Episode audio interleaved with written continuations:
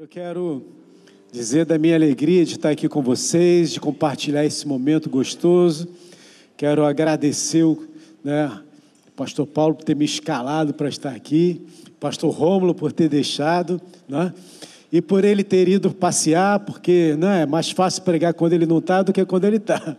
Apesar de termos dois príncipes conosco, pastor Mário e pastor Maurício, que são príncipes teólogos do reino de Deus, e essa igreja aqui que é conhecida como uma igreja que tem uma base teológica extraordinária. Então não é qualquer um que tem coragem, que tem disposição, que tem vontade de estar aqui, né, para pregar a palavra de Deus, porque é um desafio bem grande. E eu estou feliz de poder estar aqui com os irmãos. Eu estou acompanhado da paixão da minha vida, da mulher da minha existência, da, da razão do meu viver, de eu estar sorrindo, da minha esposa linda, a Lilian. Né? Fica de pé, Lilian, para as pessoas verem você. Olha para trás, olha. E, e pregar com a Lilian é, é sempre mais complicado, porque, por um lado, ela é minha maior fã, e, por outro lado, ela é minha maior crítica. Então, se eu falar qualquer coisa errada, é daqui até Vila dos Teles reclamando. Então, Deus, Deus tem misericórdia de mim, vocês comecem a orar por mim, não é isso?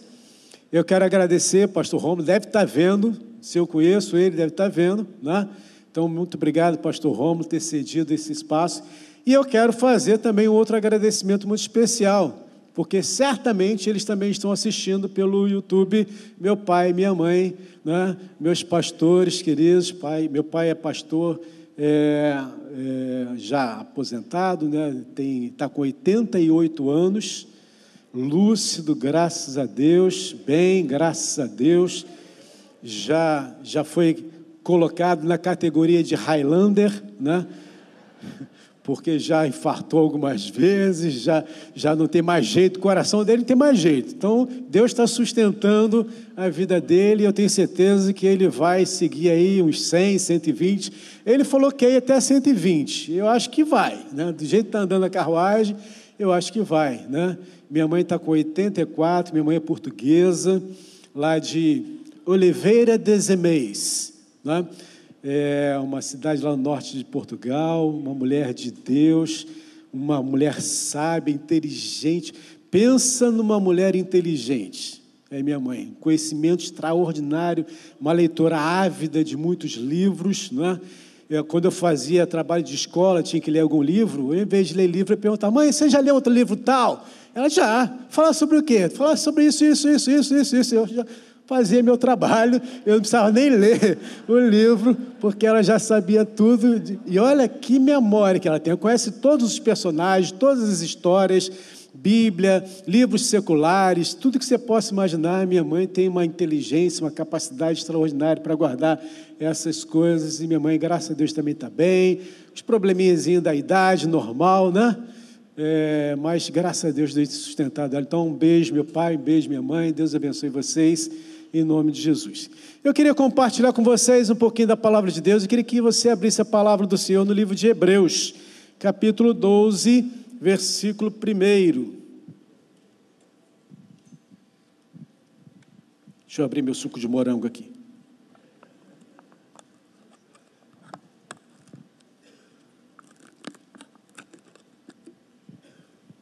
Pela fé, meu suco de morango está muito bom. Hebreus capítulo 12, verso 1. Eu queria pedir a gentileza da técnica, me dá um pouquinho mais de retorno, por favor, que eu sou meio surdo. E se eu não me ouço, olha, caramba, melhorou demais. E se eu não me ouço, eu fico rouco, porque eu começo a gritar. Obrigado, meu irmão. Deus abençoe sua vida em nome de Jesus. Hebreus capítulo 12, verso 1 diz assim: Portanto, também nós, Visto que temos a rodear-nos tão grande nuvem de testemunhas, livremo-nos de todo o peso do pecado que tão firmemente se apega a nós e corramos com perseverança a carreira que nos está proposta, olhando firmemente para o Autor e Consumador da fé, Jesus, o qual, em troca da alegria que lhe estava proposta, suportou a cruz sem se importar com a vergonha, e agora está sentado à direita do trono de Deus. Portanto, pensem naquele que suportou tamanha oposição dos pecadores contra si mesmo, para que vocês não se cansem nem desanimem. Louvado seja o nome do Senhor. Meu Deus, muito obrigado por esse momento extraordinário e agora pela leitura da tua palavra, que o Senhor venha falar profundamente ao nosso coração, em nome de Jesus. Amém e amém. Meus irmãos, a carta aos Hebreus foi escrita num período da igreja muito conturbado, onde as perseguições já estavam aumentando de maneira muito exponencial e aí a vida dos cristãos estava muito complicada, muito prejudicada nos relacionamentos, nas vivências, nas reuniões, naquele momento muito difícil.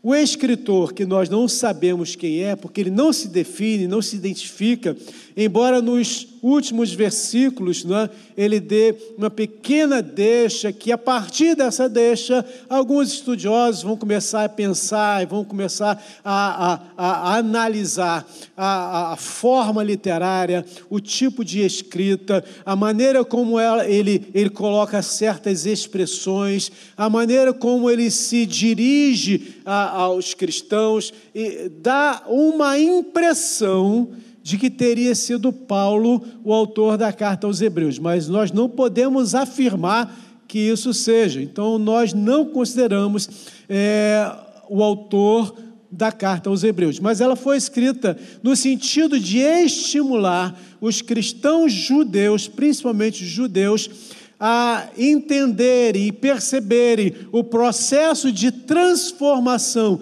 de uma cultura judaica para uma cultura cristã, porque não é fácil haver uma mudança de cultura, que é chamado de aculturação. Na própria vida dos discípulos que caminhavam com Jesus, que viviam com Jesus, viveram três anos, três anos e pouco de intensa intimidade, de conhecimento, de aprendizado, de vivência, de ver Jesus manifestar glória, graça, misericórdia, salvação, perdão, libertação, curas extraordinárias. Eles viram tantas coisas acontecendo que o próprio é, apóstolo João ele diz: olha, se tudo aquilo que Jesus Cristo fez fosse escrito em livros, ele crê que nem no mundo inteiro caberiam os livros que foram escritos, que seriam escritos. Estes é, testemunhos foram escritos para que nós, lendo, entendêssemos e, e, e, e, aceitássemos e acreditássemos no testemunho de Jesus, na vida de Jesus, no ministério de Jesus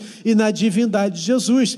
Cada um dos dos evangelhos tem uma mensagem direcionada a, a, uma demonstração de Jesus como rei, como servo, como homem, como Deus. João, ele define Jesus como Deus, manifestando então essa expressão, mas depois que Jesus Cristo morre, algum tempo depois é que esses evangelhos começam a ser escritos, porque durante o processo em que eles estavam vivendo com Jesus, na cultura deles, no entendimento deles, no pensamento deles, Jesus era realmente Messias, mas era o Messias que eles estavam esperando na sua cultura, um libertador político, alguém que pegaria em armas, alguém que livraria a nação de Israel do jugo de Roma, que estabeleceria um reino eterno, cumprindo então a palavra de Deus.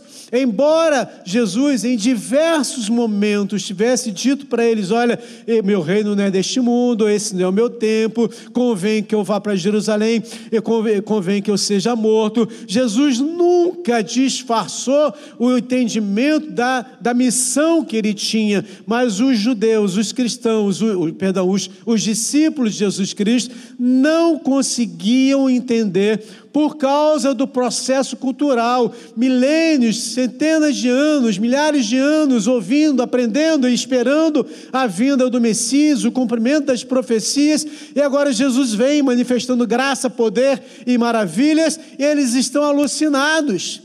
Esta é a razão pela qual, quando Jesus Cristo se entrega no jardim do Getsemane para ser então preso, que eles ficam atordoados, então eles saem correndo, desesperados, porque ali há uma quebra de todo o entendimento, de toda a expectativa, de todos os sonhos, porque eles não não não pensariam de forma nenhuma que Jesus se entregaria. Há alguns teólogos que chegam a afirmar que a intenção de Judas ao trair Jesus talvez pudesse ser uma forma dele, pessoal, de dar uma, uma um empurrãozinho, talvez estivesse pensando assim: ó, oh, Jesus está demorando demais, já passou muito tempo, é hora dele se manifestar. Talvez alguns teólogos chegam a afirmar isso, que ele tivesse, estivesse sendo é, uma, ou querendo estimular Jesus a fazer o levante contra Roma.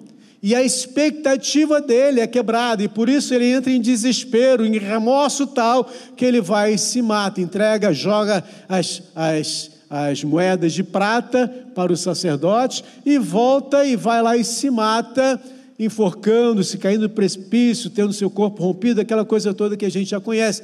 Então a decepção de Judas motivou todo esse processo. E aí, depois que Jesus ressuscita, ainda assim, mesmo assim, havia uma necessidade muito grande de uma transformação cultural. Lembra-se quando Pedro está lá orando, esperando que faça a comidinha dele, e de repente é, Deus, Deus aparece com dois anjos para Cornélio e fala para Cornélio: vai lá na rua tal, na cidade tal, fala com fulano tal, chama Pedro para que ele possa ensinar vocês, instruir vocês. Enquanto Jesus, Deus está se revelando para Cornélio, Deus está se revelando também para Pedro. E diz o texto que Pedro vê uma, um lençol amarrado nas quatro pontas, cheios de animais que eram consideradas impuras para o convívio, para o alimento dos judeus. E aí, quando ele vê aquele lençol descendo com esses animais, e uma voz que diz para ele: Olha, mata e come. E Pedro, muito rão, muito judeu, muito né, estabelecido na sua cultura, de maneira nenhuma. Como que você, diante de uma voz de Deus, de uma visão de Deus, você fala, de maneira nenhuma, eu mataria e comeria alguma coisa que fosse impura ou imunda? Pedro, não torne imundo ou impuro aquilo que eu purifiquei. Deus estava transformando a mente de Pedro para que ele pudesse entender as razões pelas quais Jesus já havia falado para ele há muito tempo atrás que o reino dele estabeleceria-se no mundo inteiro e não apenas ali entre os judeus que o motivo do, da, de chegada do reino dos céus não era para que houvesse um cumprimento apenas para os judeus, mas para que a promessa feita a Abraão, que em ti seriam benditas todas as famílias da terra, fosse então cumprida. Porque como seriam abençoadas todas as famílias da terra se o processo de salvação fosse apenas para os judeus? Então Pedro, anos depois de Jesus Cristo ter sido morto, ele ainda se mantinha uma cultura judaica muito estabelecida e foi preciso uma quebra de paradigmas muito intensa para que ele pudesse então enxergar a necessidade de realmente levar a palavra de Deus para os gentios. Diz o texto que então vai para a casa de Cornélio, chega lá, ele está pregando, e enquanto ele está pregando para a família de Cornélio, para todos que ele havia convidado, diz que o Espírito Santo desce sobre aqueles homens e eles começam a profetizar e falar em línguas da mesma forma que os judeus, os discípulos lá no Pentecostes, haviam sendo, é, sido submetidos a uma manifestação gloriosa do poder de Deus. E aí ele diz: como eu posso recusar a esses aquilo que Deus está dando? Ali começa uma quebra, não foi fácil ainda, porque o próprio apóstolo Paulo, depois de ser comissionado por Deus para ir aos gentios, ele recebe muitas muitas pressões dos judeus em relação aos gentios. Foi preciso que houvesse um concílio para que se definisse aquilo que deveria ser cobrado para os gentios em termos de lei, de regras, de determinações legais, porque eles estavam querendo fazer com que os, os, os gentios convertidos se transformassem em judeus, em judaizantes, em, em, em, em pessoas que cumprem as leis do judaísmo. Não era para isso que Paulo tinha sido chamado. Até que no concílio eles resolvem e determinam que eles teriam que se abster de algumas coisas, carne sufocada, animais é, é, é, do sangue, das relações é, ilícitas, mais uma coisa que eu esqueci agora. Eles tinham que se submeter a essa determinação, mas que não seria exigido deles aquilo que era o cumprimento legal para os judeus, fazendo uma distinção, mas não negando aos gentios o entendimento da bênção e da promessa de Deus para eles também. Então começa a haver um processo de mudança cultural, de entendimento, que se demora, se alonga por muitos e muitos anos. E você pode pensar assim, mas que povo complicado esse, não é? Que povo complicado esse para entender os desígnios de Deus. Não é fácil entender os desígnios de Deus. Lembra do povo de Deus que viveu 400 anos escravo no Egito? E agora Deus levanta Moisés para libertá-los da escravidão, e aí Deus faz milagres extraordinários acontecerem, a quebra dos paradigmas das divindades egípcias aconteceu, cada uma das, das pragas do Egito era a manifestação de um poder de Deus acima de um ser adorado pelos egípcios. No final das contas, o próprio é, é, é, filho de Faraó morre na última praga, na definição, na quebra do entendimento da divindade faraônica, porque o Faraó se intitulava Deus e era adorado e servido como um Deus. Mas ali quebra-se então todo aquele processo. O povo sai cantando glória a Deus, aleluia, leva muitas das joias dos egípcios, leva muitos animais, sai e logo na frente encontra uma barreira, porque Moisés leva o povo para uma travessia diante do Mar Vermelho. Um lado montanha, outro lado montanha, na frente mar, atrás Faraó vindo com muita raiva, querendo destruir todo mundo. E aí Deus então fala: Mas Moisés, por que, que você parou? Diga o povo que marche, mas marchar para onde? Marchar para a fé marchar para aquilo que os olhos não podem ver, marchar para aquilo que era a manifestação do poder de Deus. E quando Moisés então toca com a sua vara, com o seu cajado no mar, o mar se abre de maneira extraordinária. E diz lá em 1 Coríntios capítulo 10 que eles são batizados no mar, de que forma as ondas batiam naquele, naquela muralha e salpicava água sobre eles, e eles foram batizados ali, representando um processo de mudança a libertação do Egito, a direção a uma Canaã, uma, uma terra prometida por Deus, um processo de transformação acontecendo, um milagre extraordinário. O povo passa, o egípcio entra também por aquele local, a, uma, a muralha se fecha, os egípcios são mortos, Miriam canta, o povo glorifica. Chega lá na frente, Moisés vai para o Monte Sinai já velhinho, 80 aninhos, a idade sim, mais ou menos do pastor Maurício, velho, cansado, não aguenta ficar duas horas em pé. E aí o povo fala assim: Moisés morreu.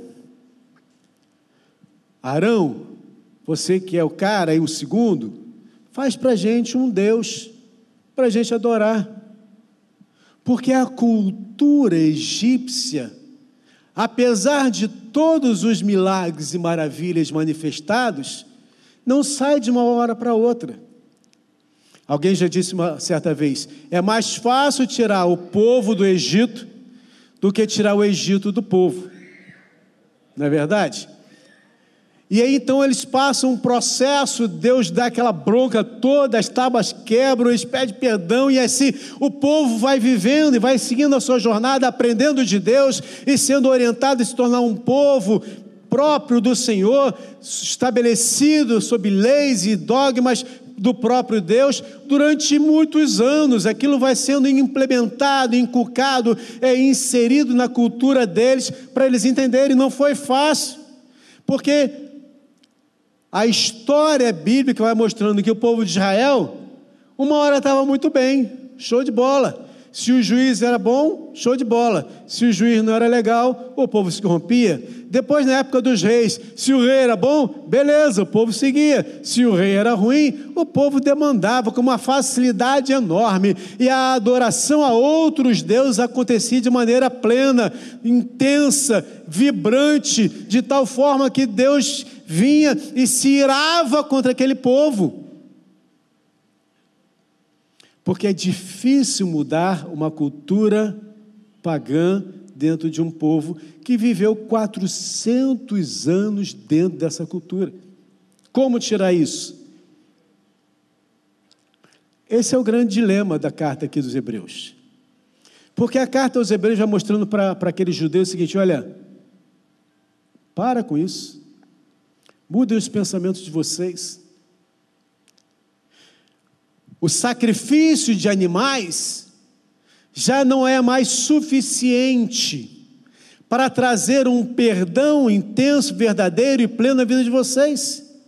Hoje nós temos o Cordeiro Pascual, Jesus Cristo, sumo sacerdote da linhagem de Melquisedeque, e ele começa a trabalhar, o autor começa a trabalhar a respeito da transformação do entendimento do sacerdócio na vida daqueles irmãos porque aquela raiz judaizante precisa ser quebrada, mesmo sendo algo legalista é, é, bíblico, ele precisa ser quebrado, porque agora estabelece uma nova cultura, uma nova, um novo entendimento. Havendo um novo sacerdote, há uma nova lei. E Jesus vem estabelecer novos princípios, novos valores, novas normas legais de vivência. E tem mais: Jesus não veio para anular a lei, Jesus veio para colocar um peso ainda maior sobre as leis. Lembra-se lá do jardim do Getsemane? Perdão. É do Getsemane? Não, das oliveiras. Sermão do Monte. Das oliveiras, né? Das oliveiras. Jesus se reúne com seus discípulos e começa a falar: Olha, vocês ouviram o que foi dito, eu, porém, vos digo assim. Ora, antes era olho por olho, dente por dente, agora é ame seu inimigo, ore pelo que vos persegue. Antes era assim: olha, se você adulterar com uma mulher, você está em pecado. Agora diz assim: se você olhar com uma intenção impura para uma mulher, você já adulterou contra ela. Então, peso sacerdotal e a lei, os mandamentos sacerdotais, apesar do estabelecimento da graça, a graça ela não é um estabelecimento de, de, de perdão é, automático, intenso e eterno, e você pode viver do jeito que você quiser, porque a graça já está sobre você. Não, a graça é a capacitação de Deus do céu para a sua vida, para você entender que há uma razão pela qual você pode existir, que está além de todos os valores que o mundo tem para te oferecer. A graça é o poder de você viver intensamente o reino de Deus. Deus nos chama das trevas para a sua maravilhosa luz, não para vivermos em meia luz, porque não existe meia luz no reino dos céus. No reino dos céus, no reino de Deus, as coisas são bem definidas. Sim, sim, não, não, o que passa disso é do maligno. Quem não ajunta, espalha, quem não é por mim é contra mim. Há dois caminhos, bênção e maldição. Há dois senhores, quem não me serve, serve ao outro senhor. Não existe meia luz, não existe muro, não existe meia trava, não existe meio negócio, não existe meio cristão. Ou você é crente de verdade, ou você está caminhando para o inferno. Essa é a realidade. O problema é que nós precisamos ser transformados. Quando Paulo fala sobre transformação em Romanos capítulo 12, ele fala sobre renovação de mente. Quando eu tenho uma renovação de mente, eu experimento a boa, perfeita e agradável vontade de Deus. Mas é preciso entender quem eu sou, quem você é.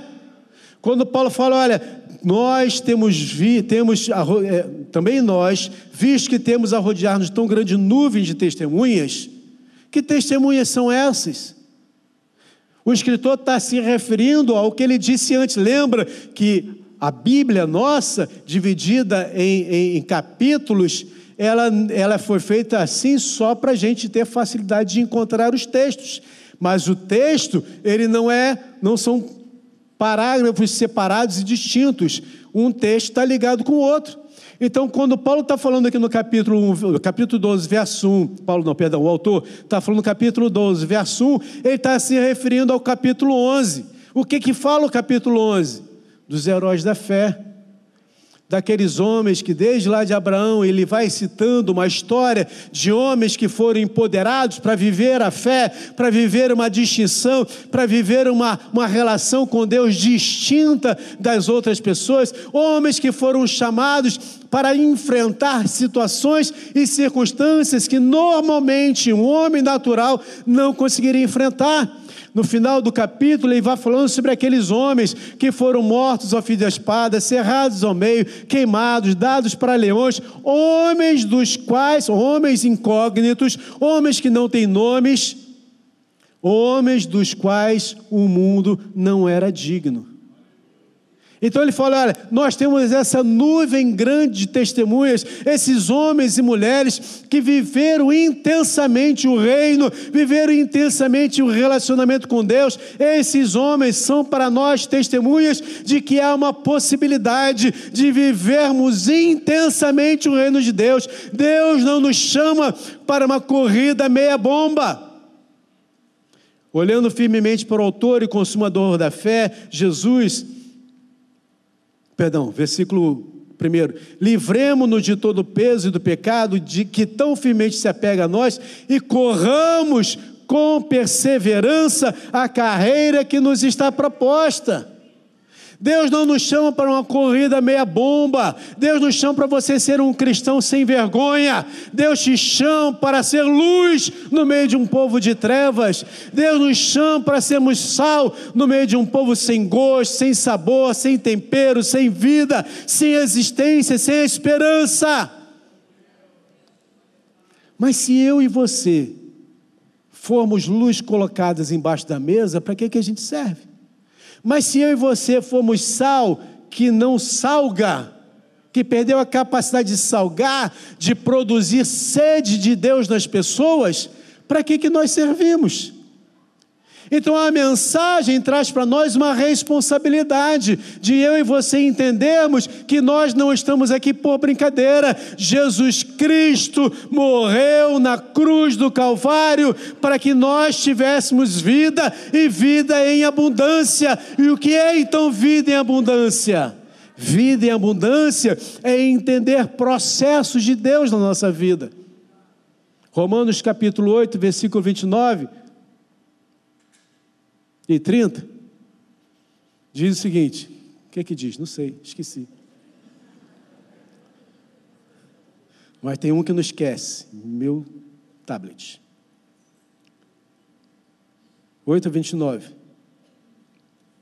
Pois aqueles que Deus de antemão conheceu, Ele também predestinou para serem conformes à imagem de Deus a imagem de seu filho, a fim de que ele seja o primogênito entre muitos irmãos. Meus irmãos, entendam, vamos lá.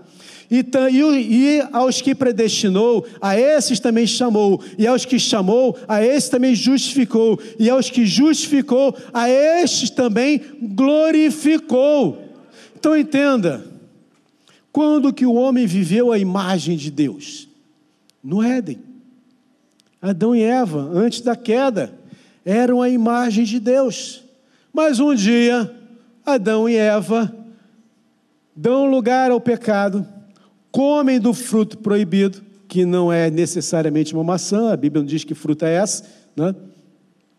que comem do fruto proibido, percebem-se nus, entra na vida deles o pecado, e pelo pecado a morte, porque o salário do pecado é a morte. E aí entra as mortes, os tipos de morte na vida de Adão e Eva. Primeiro, a morte de relacionamento. Quando Deus vem no final da tarde, Adão e Eva estão escondidos. Depois, a morte espiritual. são afastados, perderam a imagem de Deus, foram corrompidas. E depois a morte física, o tempo de vida começa a diminuir conforme vai aumentando o pecado no mundo. Adão viveu 980, 60, sei lá. Agora a gente vive 70 anos, o que passa disso é câncer e enfado. Por quê? Porque, havendo o aumento do pecado no mundo, a consequência do pecado, que é a morte, começa a chegar mais cedo sobre a nossa vida. E o pecado ele está intrínseco na nossa existência de tal forma que a Bíblia vai falando que todos nós somos pecadores e carentes de Deus. Deus, para solucionar essa questão, ele envia Jesus que cumprindo toda a lei, sem pecado, oferece-se como tábua de salvação para mim e para você. Hoje nós temos salvação em Cristo Jesus, não em obras que eu possa praticar, porque a obra que eu faço não me traz salvação, mas a salvação que eu tenho me leva a praticar as obras de Deus.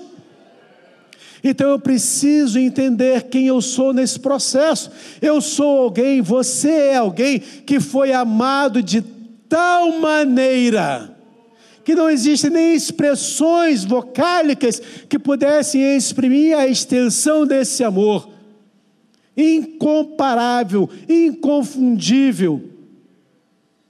Ele deu a você vida, estando você morto em seu delito e pecado. A vida e a abundância é o entendimento da tábua de salvação que é Jesus Cristo, porque entre os homens não há outro nome pelo qual importa que sejamos salvos. A Maranata não salva ninguém. O pastor Dário, o pastor Rômulo, o pastor Mário, o pastor Maurício não somos capazes de salvar você, porque nós não somos capazes nem de salvar a nós mesmos. Nós dependemos da graça de Deus, nós dependemos da misericórdia do Senhor, nós dependemos da salvação em Jesus Cristo. Não é por mim, não é por você, é por Ele, porque dele, por meio dele, para Ele são todas as coisas. Não tem nada a ver comigo ou com você, é tudo Jesus, Ele é a nossa salvação. Quando aceitamos Jesus como Salvador de nossas vidas, somos justificados, somos tornados justos pelo sangue de Jesus Cristo.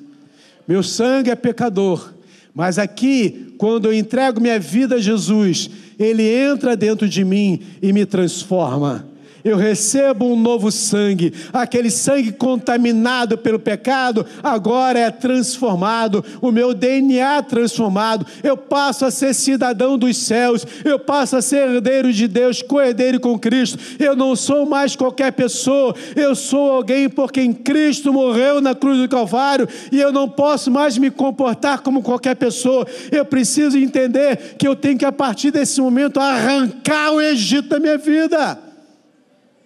Isso chama-se santificação. A santificação é um processo em que eu entendo que eu preciso mudar comportamentos, atitudes, situações na minha vida. O problema é que para eu mudar, eu tenho que ser confrontado. Se você está sentindo uma dor no abdômen, lado direito, começa a doer muito. Tu vai no médico, médico apalpa, faz um exame e fala: tu está com como é que é o nome desse negócio ali? Apendicite. Tem que operar. Você fala, é ruim? Tu sabe de nada, isso aqui é gases. Dia 1 de abril do ano passado, comecei a sentir dor no peito, falei, isso é gases. Aí ele falou, tá, tu está morrendo, está infartando.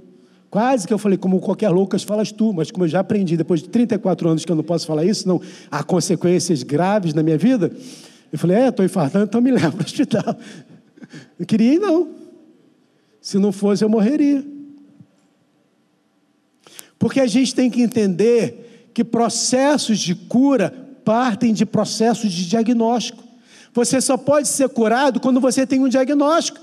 Ah, estou com dor de cabeça, vou tomar uma novalgina. Tu está tendo um aneurisma cerebral e não sabe. Vai morrer com, seu, com a sua neusaldina. Tem que ter diagnóstico. O problema é que o diagnóstico leva a gente a uma posição de se curar, de querer ser curado, de querer mudar. Eu tive que mudar a alimentação, parar de comer doce. Emagreci 12 quilos. Hoje eu fui levado a uma experiência extraordinária. Fui recebido no gabinete com um bolinho de banana com goiabada. E como foi oferecido, né, eu não podia recusar. E como eu não podia recusar, eu tive que comer a prova, a prova e a pós-prova do bolo. Porque seria falta de educação, não é verdade? Então Deus tem dado esses processos de livramento né, na minha vida de vez em quando. E eu, eu nem olhei para a Lília, não sei se elas perceberam, eu nem olhei. Porque certamente o olhar de reprovação estava sobre minha vida. Mas isso é porque ela me ama, porque quer viver comigo mais tempo mas eu tive que mudar, tive que tomar coragem para mudar, tive que tomar coragem para parar de comer besteira, tive que parar de, de comer caldo de tomar caldo de cana, né, com, com pastelzinho, né, aquele pastel assim desse tamanho, gordurento, pingando, né? Aí aquele caldo que você toma um, o cara vai de novo, você toma de novo, o cara enche. Quando você está tomando, o cara está enchendo o copo. Chega a salivar, meus irmãos, chega a salivar. Eu falo para ele que eu não estou liberto ainda, preciso de muita coisa ainda. O processo de santificação é o processo de entender as nossas necessidades e dificuldades e de buscar em Deus salvação. Paulo fala assim aos Colossenses: Fazei, pois, morrer a vossa natureza terrena. Ele vai mostrando: olha, você tem que se esforçar.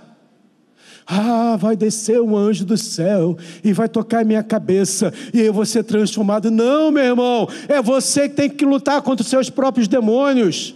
É você tem que lutar contra a sua vontade, porque o desejo da carne é pecaminosa. Paulo fala nos Coríntios que há uma luta muito grande pela sua alma. A carne e o espírito militam, e se eu alimento a carne, eu, o pendão da carne é a morte, mas se eu alimento o espírito, o pendão do espírito é vida. E ele nos ensina a buscar o Espírito Santo de Deus, porque no processo de santificação, há algo extraordinário acontecendo, uma metamorfose na nossa vida, uma metanoia na nossa mente, uma mudança de paradigmas, pensamentos, entendimentos, vivências. Aquilo que nós gostávamos antes, agora é repúdio para nós. O que fumava não fuma mais, o que roubava não rouba mais, o que bebia não bebe mais, o que se prostituía não prostitui mais, porque é uma nova vida, é um novo ser, é uma nova existência. Jesus conversando com Nicodemos, fala: "Cara, tu tem que nascer de novo". Mas Nicodemos fala: "Senhor, eu já sou velho, como é que eu vou entrar no ventre da minha mãe de novo?" Nicodemos, tu é mestre de Israel, não sabe? O que é nascido da carne é carne, o que é nascido do espírito é espírito. Importa que você nasça de novo. Não importa quanto tempo você tem de igreja, de religiosidade. Se você não é nova criatura, o teu lugar não é o céu. O céu é o lugar para novas criaturas. Estou falando de perfeição, não, estou falando de mudança, de querer mudar. De vez em quando eu erro, de vez em quando eu falho, é natural. E João vai falando assim: filhinhos, não pequeis. Mas, se por acaso pecardes, temos um advogado junto ao Pai, que é Jesus Cristo justo. Então ele fala: olha, há uma realidade de vida em que eu posso viver sem pecado. Jesus prova isso, vivendo como homem sem pecado. Mas ele diz: eu sei que é difícil. Então, se você pecar, não se desespere, Busque em Deus, confesse seu pecado, transforme a sua vida, né? entrega para o Senhor, arrependa-se. Porque pensa bem, Judas traiu Jesus. E Pedro fez o quê? Pedro também traiu. E mais, Pedro espraguejou, falou palavrão, dizendo: Eu não conheço esse homem. A diferença entre Pedro e Judas é que Pedro chora de arrependimento e Judas entra em remorso e se mata. Nós fomos chamados ao arrependimento.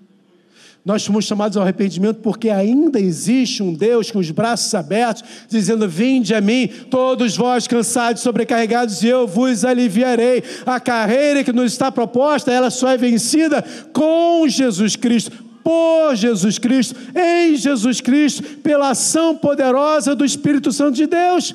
O Espírito de Deus, que é aquele outro, o alóis de Deus, o outro de Deus, de mesma estrutura, de mesma capacidade, Deus como Deus, em nós. Imagina o que, que você tem dentro de você. Um dia você reconheceu o seu pecado, levantou sua mão para Jesus, entregou seu coração a Ele, e a Bíblia diz que quando eu, Ele está à porta e bate, bate, e se você abrir o coração, Ele entra e faz morada, então Ele Espírito Santo está morando dentro de você. Quem é o Espírito Santo? É Deus na sua plenitude morando dentro de você. Não existe nada que te impeça de viver uma vida plena, uma vida em abundância, a não ser a sua paixão pela miséria de homem que você é, de mulher que você é. Quando nós damos mais valor aos nossos prazeres do que a Deus, nós somos os mais miseráveis de todos os homens. Meu pai costumava falar isso. Meu pai falava assim: os crentes são os piores seres humanos que existem. Porque sabe que é pecado, sabe das consequências do pecado e mesmo assim peca. Eu comecei a pensar: por que isso? Porque, na verdade, é muito difícil para nós contemplarmos Deus. É por isso que o texto diz assim: E aos que predestinou, esse também chamou, e aos que chamou, esse também justificou, e aos que justificou, a esse também glorificou. Em algumas versões diz assim: A esse também derramou a sua glória. Lembra da glória que Moisés queria ver do Senhor? E Deus falou para ele assim: Cara, você não tem condição de ver, ninguém pode ver minha glória e continuar vivo. Mas faz o seguinte: fica aqui na fenda dessa rocha. Eu vou passar, e quando eu tiver passado, eu te aviso, você dá uma espiada. Depois disso, como é que Moisés desce do monte? Seu rosto brilhava tanto que ele tinha que botar um véu para poder conversar com as pessoas. E eu fico me perguntando, hoje, naquele tempo, Moisés precisou passar por essa experiência. Hoje, nós temos a glória de Deus em nós. O Criador de todas as coisas, o Senhor dos Senhores, o Rei dos Reis, o Eterno, Soberano, o Imutável, o Glorificado, a essência da vida, Ele está dentro de mim, de você, Ele habita dentro de nós, miseráveis homens que somos, porque não damos acesso para esse Deus agir através de nós. Sabe por quê? Porque o prazer do pecado ainda está na nossa vida. A gente não abre mão de certas coisas, porque a gente não conseguiu olhar dentro de nós esse Deus extraordinário. Esse mesmo Deus que fez tantos milagres, que João diz que não poderia escrever tudo que foi, que foi, foi vivido, continua fazendo milagres hoje. Hoje, quando o pastor Maurício chamou, as pessoas tinham alguma coisa para agradecer, aqui ficou lotado lotado de gente. Gente que tem experimentado de um Deus que cura, que salva, que liberta, que transforma, que atende pequenos detalhes da vida. Lembro que uma vez eu estava eu estava em casa, já era casado, eu fiquei com uma febrezinha, e aí, né, bate aquele negócio, eu vou né, dar uma desculpa para não trabalhar. Estava com febre. E aí, filha, que lá deitado, uma febrezinha toda, não ia atrapalhar nada, já trabalhei com muito mais problema do que isso. Mas eu não estava afim de trabalhar. Deitei no quarto, fiquei lá descansando, dormindo. Daqui a pouco entra meu pai, quietinho, luz apagada. Ele veio, eu estava com febre mesmo, mas nada grande. Colocou a mão na minha cabeça, começou a orar baixinho, eu acordado, fingindo que estava dormindo. Porque eu não queria trabalhar. Aí ele foi, botou a mão na minha cabeça, começou a orar. Aí começou a subir um calor do pé até a cabeça, foi embora. Foi embora a febre. Aí eu continuei dormindo, agora sem febre. Ele saiu quietinho e tal, e eu agradeci a Deus. Deus tinha necessidade de me curar. Eu precisava ser curado. Algo que uma novalgina, um, um, um, uma dipirona, né, pudesse resolver mas Deus cuidou de mim em pequenos detalhes. Deus salvou a minha vida do infarto. Pequenos detalhes, mas grandes milagres. Deus salvou, ressuscitou o filho do Marco Rogério, pastor Marco Rogério, vocês conhecem, você conhece o testemunho dele? Estava morto, testificado, fez lá o protocolo de avaliação neural, deu negativo, não tinha atividade neural, precisava só passar para o segundo a contraprova, só para definir. De repente o garoto começa a mexer, de repente o garoto começa a falar, e de repente foi batizado, de repente está vivo, está lá já querendo namorar lá na Vila São Luís. Porque é assim que Deus faz. Este Deus extraordinário habita dentro de você. Quando eu entendo isso, eu consigo acessar isso. Sabe o que, é que acontece? Pedro passava e a sombra de Pedro curava as pessoas. Pegava os objetos de, de uso de Paulo e levava e as pessoas eram curadas. Uma palavra dada e as pessoas eram curadas. Não tenho prata nem ouro, mas o que eu tenho eu te dou. Em nome de Jesus, levanta e anda. Sabe o que acontece? Sabe qual é a diferença entre aqueles irmãos e nós? É porque nós estamos bloqueando o poder de Deus pela nossa miserabilidade, pela nossa mediocridade, por aquilo que nós não queremos ser. Porque ser cristão exige nós postura, comportamento, vivência e testemunhos. Mas recebereis poder ao descer sobre vós o Espírito Santo, sereis minhas testemunhas. Aonde? Jerusalém Jerusalém, Judéia, Samaria e confins da terra. Deus nos chama para sermos testemunhas vivas. Para que as pessoas, vendo o nosso comportamento, se convertam ao Senhor. Alguém já disse, não lembro o nome de quem foi. Pregue, nem que seja com palavras. E que ele está dizendo? Pregue vivendo. Se for preciso, use palavras. Mas pregue vivendo. Hoje a gente tem um bando de gente vivendo nas igrejas, vindo das igrejas, não são vocês, aqui é todo mundo santo, lavado e remido pelo sangue do Cordeiro, ninguém aqui é. Mas em algumas das nossas igrejas a gente vê isso acontecendo. A pessoa vive uma realidade dentro de igreja, lá fora é outra. Lá fora o cara é mal criado, lá fora o cara é brigão, trata a família com descaso, não cuida dos filhos, maltrata a mulher, tem mulher que é fofoqueira, tem mulher que é, que é maldizente pastor Davi costumava dizer, tinha uma música antiga do tempo do pastor Mário, dizia assim, aliás, do tempo daquela visitante, seja bem desse tempo aí. Que dizia, a fofoca cai, cai, cai. O pastor Davi falou, não, isso aí não, vamos parar, essa música não dá certo não, isso é mentira. Davi Silveira. Sabe o que a Bíblia fala para a gente, meus irmãos? Que Deus se disponibilizou em morrer a nossa morte, para nós vivermos a sua vida. Viver a vida de Cristo é viver a intimidade com o Todo-Poderoso. Não existe outro lugar, não existe outra situação, não existe nada melhor do que viver na presença de Deus. É por isso que o Verbo está no passado, glorificou, porque ele já nos deu a sua glória. E eu e você estamos apagando essa glória com a nossa vontade, com os nossos desejos carnais, com os nossos quereres materiais. Jesus sacrificou tudo por nós, esperando que nós sacrifiquemos tudo por Ele. A vida, presta atenção que eu vou falar, a vida não é esses 70 anos que a gente vive nessa terra.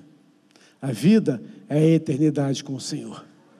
Isso sim é vida em abundância. Lá, como diz Apocalipse 22, não haverá mais choro, nem pranto, nem tristeza, nem lágrimas, nem angústia, nem solidão, nem doença. Lá a gente não vai precisar de sol, porque a glória de Deus se manifestará sobre nós. Deus nos chama para vivermos isso. Quando?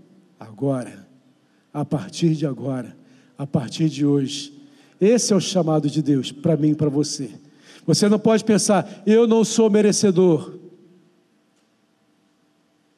Porque Deus te fez merecedor. Deus te chamou. A Bíblia diz assim: Não fostes vós que me escolheste,